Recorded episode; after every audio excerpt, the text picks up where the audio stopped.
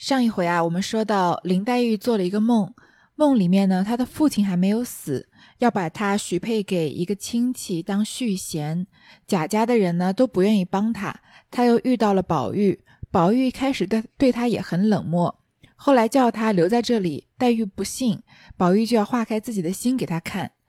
黛玉呢在梦里就抱着宝玉痛哭，哭到这个死去活来，眼睛往上一翻啊，咕咚就摔倒了。黛玉拼命放声大哭，只听见紫娟叫道：“姑娘，姑娘，怎么掩住了？快醒醒，脱了衣服睡吧。”黛玉一翻身，却原来是一场噩梦，喉间犹是哽咽，心上还是乱跳，枕头上已经湿透，肩背身心但觉冰冷，想了一回。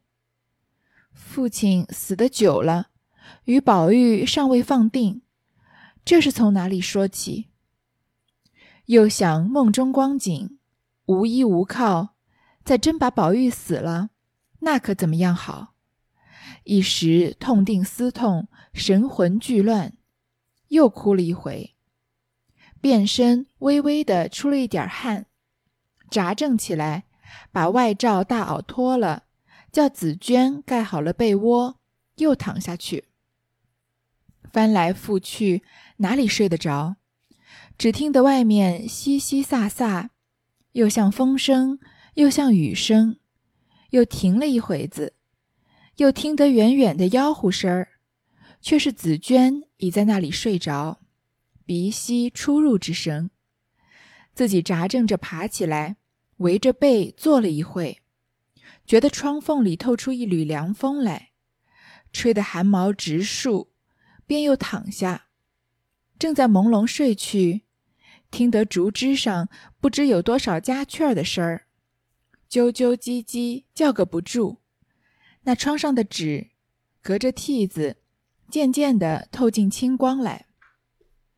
我觉得这段写的还是不错的，对于风景的描写非常的细致，很有画面感。这黛玉醒来啊，没有醒来，她在梦里放声大哭，现实中也在哭。这个时候，紫娟是因为在伺候她嘛，所以知道她被梦魇住了，就要把她摇醒。那黛玉醒过来啊，发现原来自自己做了一场噩梦，喉间还在哽咽，还没有哭完，心上还乱跳，枕头上都已经被她的眼泪给湿透了，全身都觉得很冷。想了一想呢，就。想起父亲已经死这么久了，他和宝玉啊还没有定下这个亲事，这梦是从哪里来的呢？又想起梦中的光景啊，觉得自己在梦里无依无靠，因为他的梦里面贾家没有人帮他，连一向最疼他的贾母也对他很冷漠嘛。想想如果有一天宝玉真的死了，那可怎么办才好？这个字里行间透出来的瑕疵，我在上一行上一回已经说过了。就是黛玉对宝玉的爱，不能应该用世俗的标准来衡量。但是在高鹗的笔下，黛玉对宝玉的爱处处透着算计。就像这里也是，她好像是觉得自己无依无靠。那如果宝玉死了，那那她不就终身无所依了吗？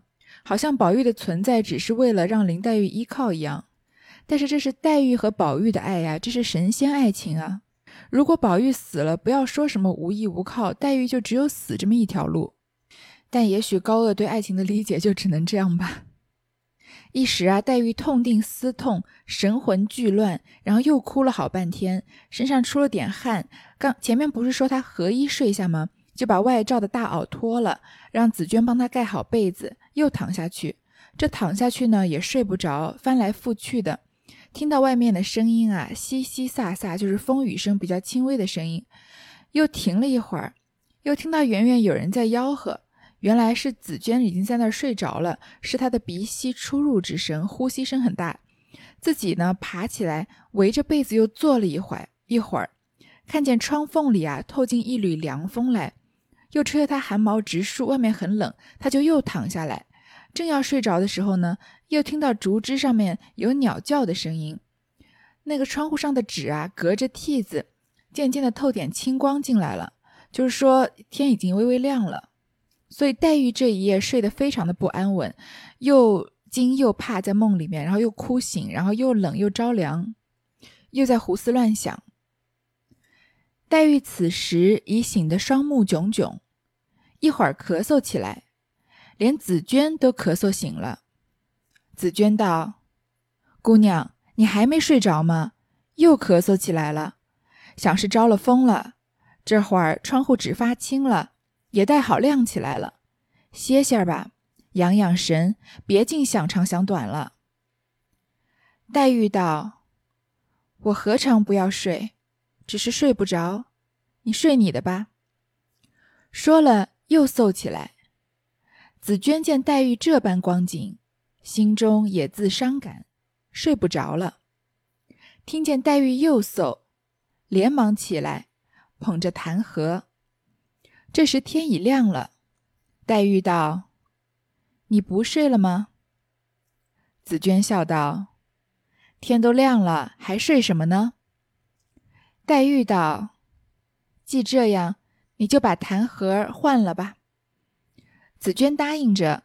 忙出来换了一个痰盒，将手里的这个盒放在桌上，开了套间门出来，人就带上门，放下撒花软帘，出来叫醒雪雁。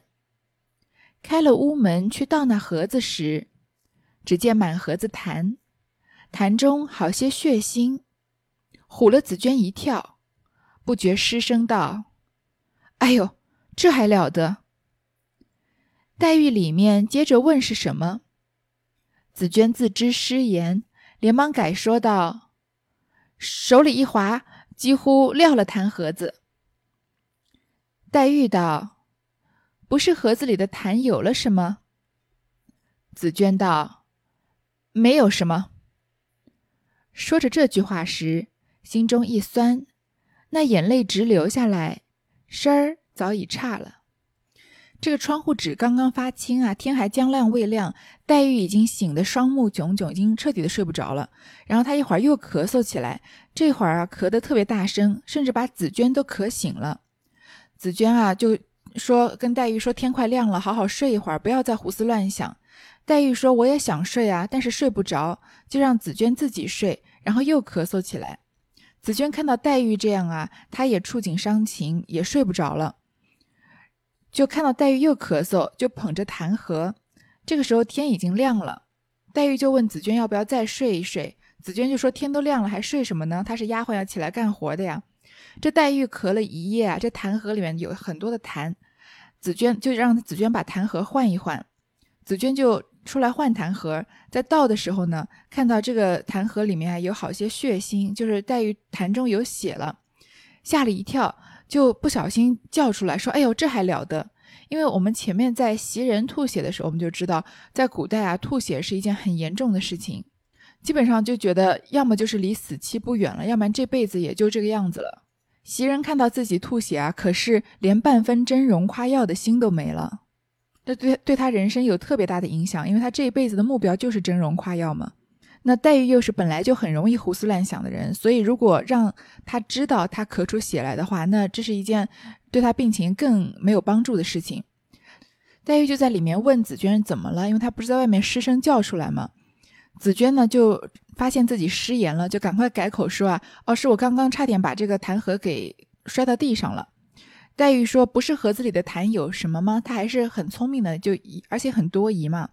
紫娟就说没有什么，她一边说啊，一边心头一酸，声音都有点哽咽了。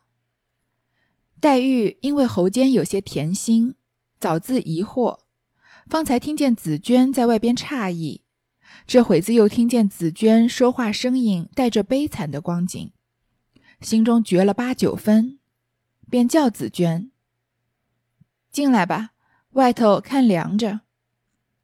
紫娟答应了一声。这一声比头里凄惨，竟是鼻中酸楚之音。黛玉听了，凉了半截。看紫娟推门进来时，尚拿手帕拭眼。黛玉道：“大清早起，好好的，为什么哭？”紫娟勉强笑道：“谁哭来？这早起起来，眼睛有些不大舒服。”姑娘今夜大概比往常醒的时候更大吧？我听见咳嗽了大半夜。黛玉道：“可不是，越要睡越睡不着。”紫娟道：“姑娘身上不大好，依我说，还得自己开解着些。身子是根本。俗语说的“留得青山在，依旧有柴烧”。况这里自老太太、太太起，哪个不疼姑娘？只这一句话，又勾起黛玉的梦来，觉得心头一撞，眼中一黑，神色巨变。紫娟连忙端着痰盒，雪雁垂着脊梁，半日才吐出一口痰来，痰中一缕紫血，烁烁乱跳。紫娟、雪雁脸都糊黄了，两个旁边守着，黛玉便昏昏躺下。紫娟看着不好，连忙努嘴叫雪雁叫人去。其实吐血自己多少有点感觉的，因为血是有味道的嘛，所以黛玉喉间有些甜心，本来就在疑惑到底是不是有痰里面有血，又听到紫娟在外面失声诧异，又听到紫娟跟她回话的时候声音里面有哭腔，就心中都察觉了八九分，让紫娟进来。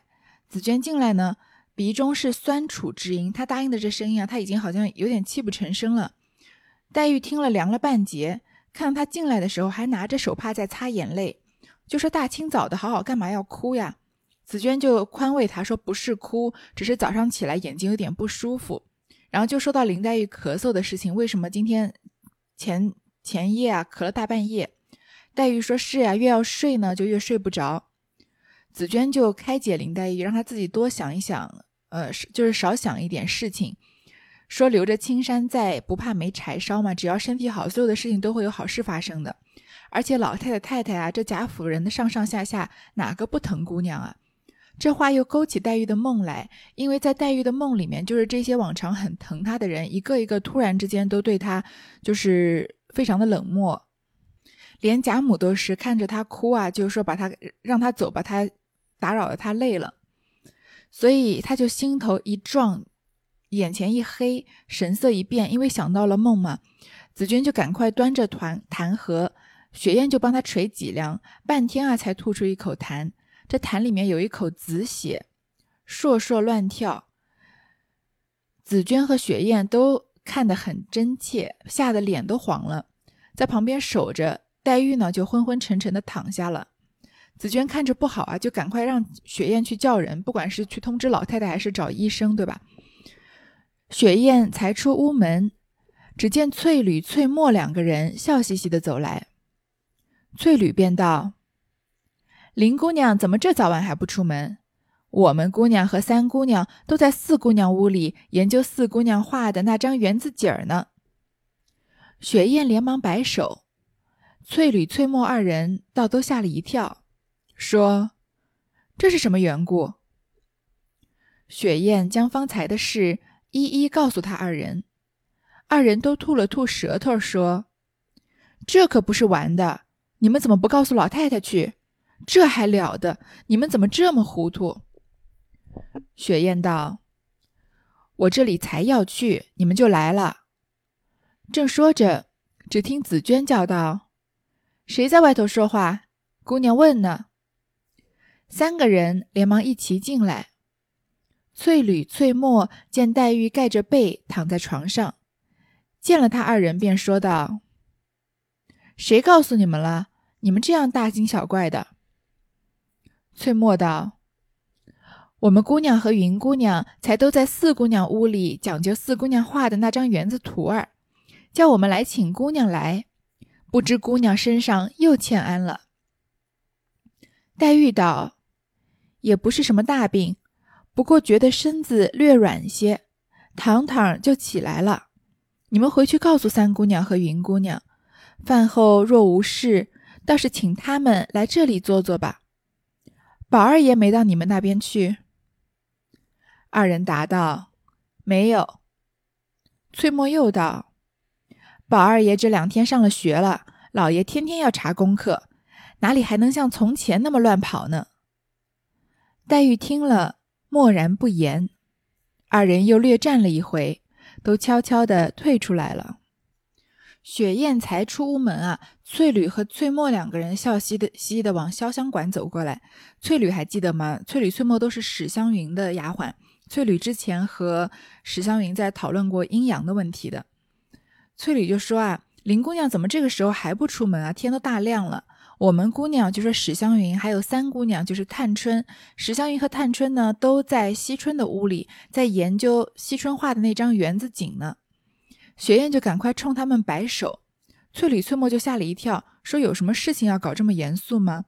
雪雁就将刚才林黛玉吐血的事情告诉他们两个人，两个人都吐了吐舌头，说：“这可不是闹着玩的，这么重要的事情，你们怎么还不告诉老太太呀？这么糊涂。”雪雁就说：“啊，我才刚要去，你们就来了。”这个时候，紫娟就在里面问：“是谁在外头说话？”说是林黛玉问的。雪雁呢，就赶快带着翠缕、翠墨一起进来。他们看见黛玉盖着被子躺在床上，黛玉就问他说：“你们怎么这么大惊小怪的？谁告诉你们这件事了？”翠墨又说：“啊，他们是嗯过来找。”林黛玉一起去惜春那里，因为探春和史湘云都在那儿嘛，一起看看惜春的画。但是没想到林黛玉的身体又不好了，黛玉就说呢，也不是什么大病，躺一躺就起来，让翠缕和翠墨告诉探春和史湘云，说他们吃完饭如果没事儿啊，就来林黛玉的潇湘馆坐坐。又问到宝二爷有没有去，两个人就说没有。翠墨又回答呢，说宝二爷这两天在上学，老爷对他功课查得很紧，怎么还能像从前那么乱跑呢？黛玉听了之后啊，就没有再说话。两个人又站了一会，他们就悄悄地退出去了。且说探春、湘云正在惜春那边论评惜春所画大观园图，说这个多一点，那个少一点，这个太疏，那个太密。大家又议着题诗，找人去请黛玉商议。正说着，忽见翠缕、翠墨二人回来，神色匆忙。湘云便先问道：“林姑娘怎么不来？”翠缕道：“林姑娘昨日夜里又犯病了，咳嗽了一夜。我听见雪雁说，吐了一痰一盒子痰血。”探春听了，诧异道：“这话真吗？”翠缕道：“怎么不真？”翠墨道：“我们刚才进去去瞧了瞧，颜色不成颜色，说话的气力儿都微了。”湘云道：“不好的这么着，怎么还能说话呢？”探春道：“怎么你这么糊涂？不能说话，不是已经……”说到这里，却咽住了。惜春道：“林姐姐那样的一个聪明人，我看她总有些瞧不破，一点半点儿都要认真起来。天下事哪里有多少真的呢？”探春道：“既这么着，咱们都过去看看。倘若病得厉害，咱们好过去告诉大嫂子，回老太太，传大夫进来瞧瞧，也得个主意。”湘云道：“正是这样。”惜春道：“姐姐们先去，我回来再过去。”画面切换到探春和湘云在惜春那里评论惜春画的这个大观园图。惜春这画一画就画了一年多，还没有画完呢。就说这边要多一点，那边要少一点，这边画的太紧凑，那边画的太疏散了。然后画好画了图呢，又提讨论着说要题诗。那要题诗，一定是要请林黛玉来一起商量的嘛。这个时候，翠缕和翠墨回来了，但是没有带着林黛玉，而且他们神色很匆忙。湘云就先问说：“林妹妹呢？哦，林姐姐呢？”那翠缕就说：“啊，说到林黛玉昨天晚上吐这个吐血的事情。”探春听了很诧异，说是真的吗？翠缕和翠墨就说：“当然是真的。刚刚他们进去瞧了一瞧，这个脸上都没有血血色了，说话的生气啊都已经微弱、微弱、衰落了。”湘云就说：“啊。”他身体已经这么不好了，怎么还能说话呢？探春说：“你这话说的糊涂，因为湘云就是心直口快的嘛。说不能说话，不是已经话还没说完，就是不能说话，人不就已经没了吗？”说到这里就哽住了。惜春就说：“啊，林姐姐是个聪明人，但是她很多事情都看不破，所有什么事情都要较真儿。天下哪有这么多真的事情呢？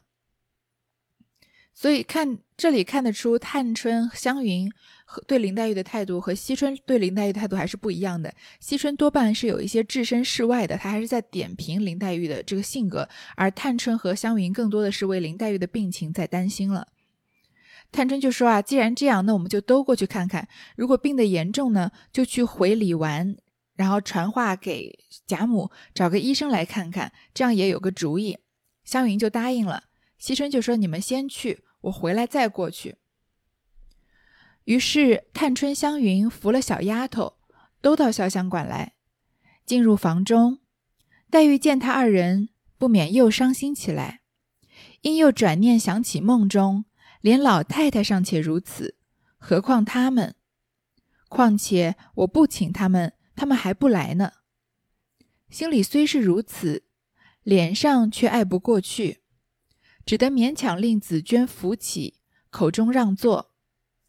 探春、湘云都坐在床沿上，一头一个，看了黛玉这般光景，也自伤感。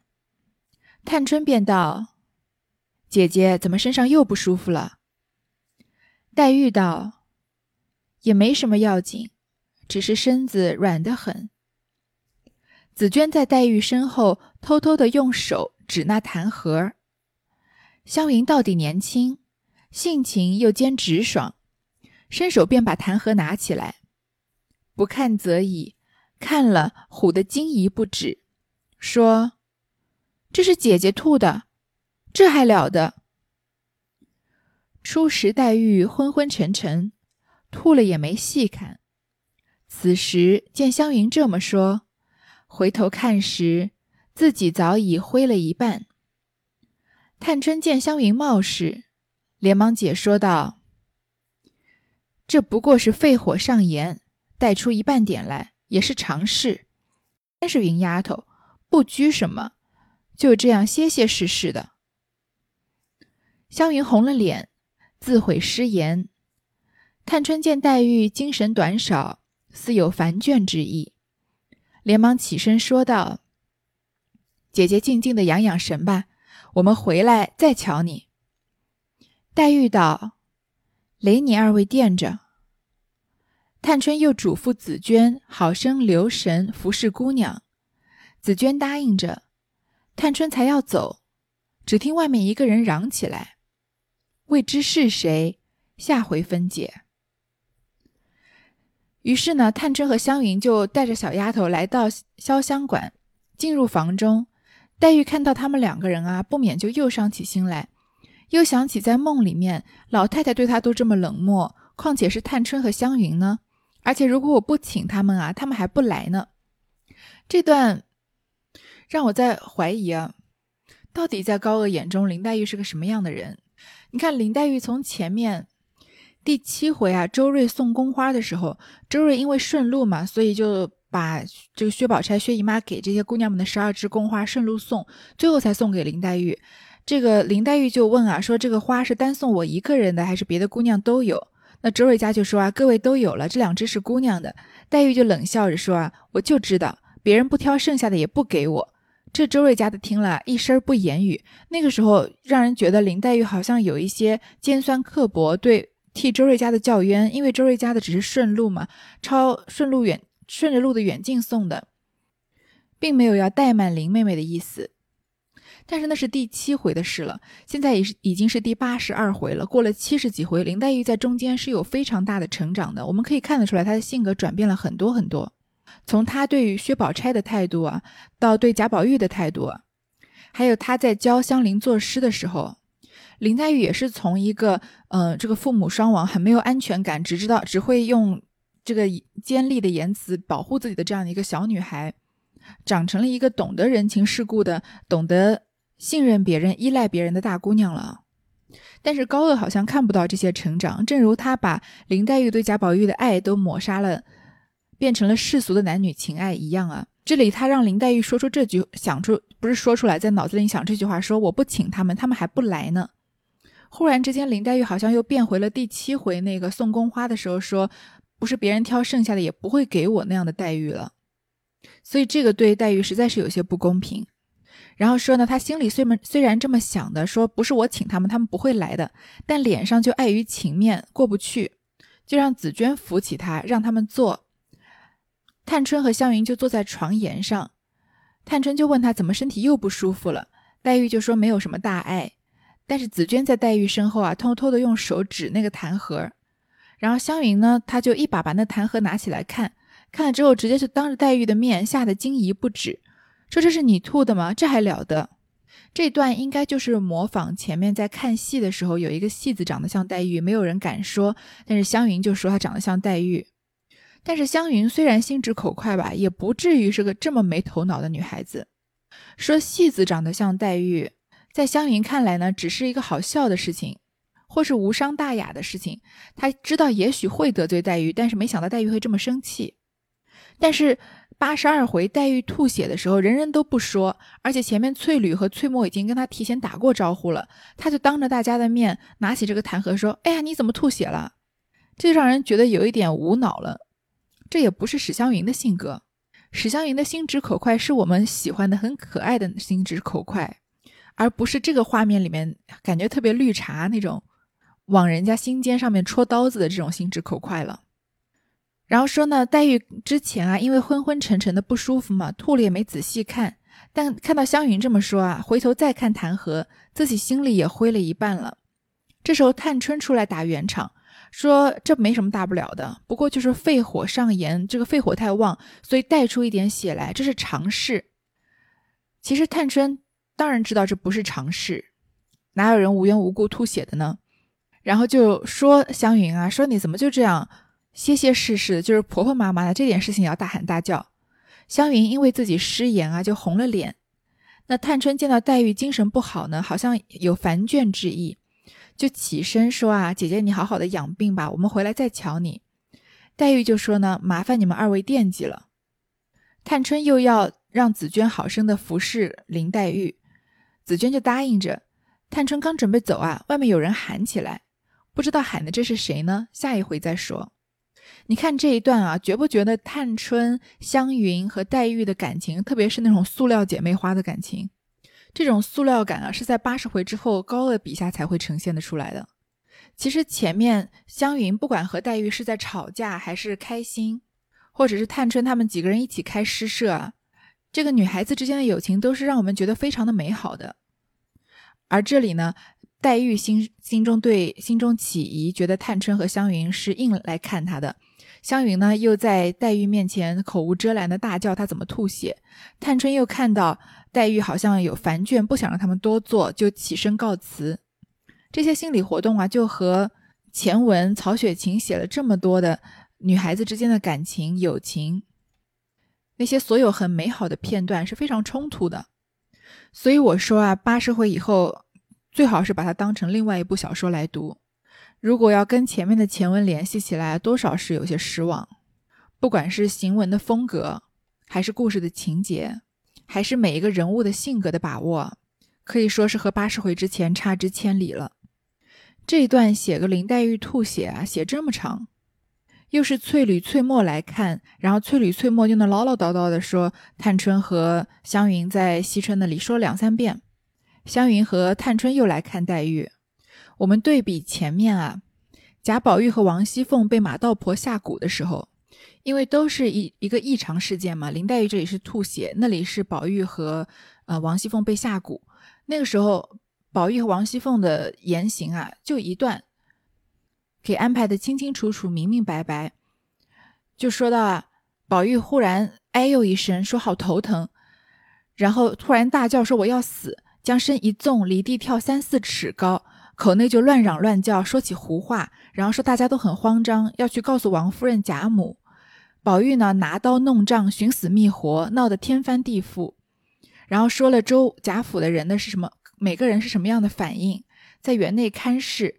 园内真是乱麻一样，忽然之间，王熙凤啊，手持一把明晃晃的钢刀，砍进园来，见鸡杀鸡，见狗杀狗，见人就要杀人，就写了这么多，就把宝玉和王熙凤中邪的情况交代的清清楚楚，还有大观园里面众人的反应也是。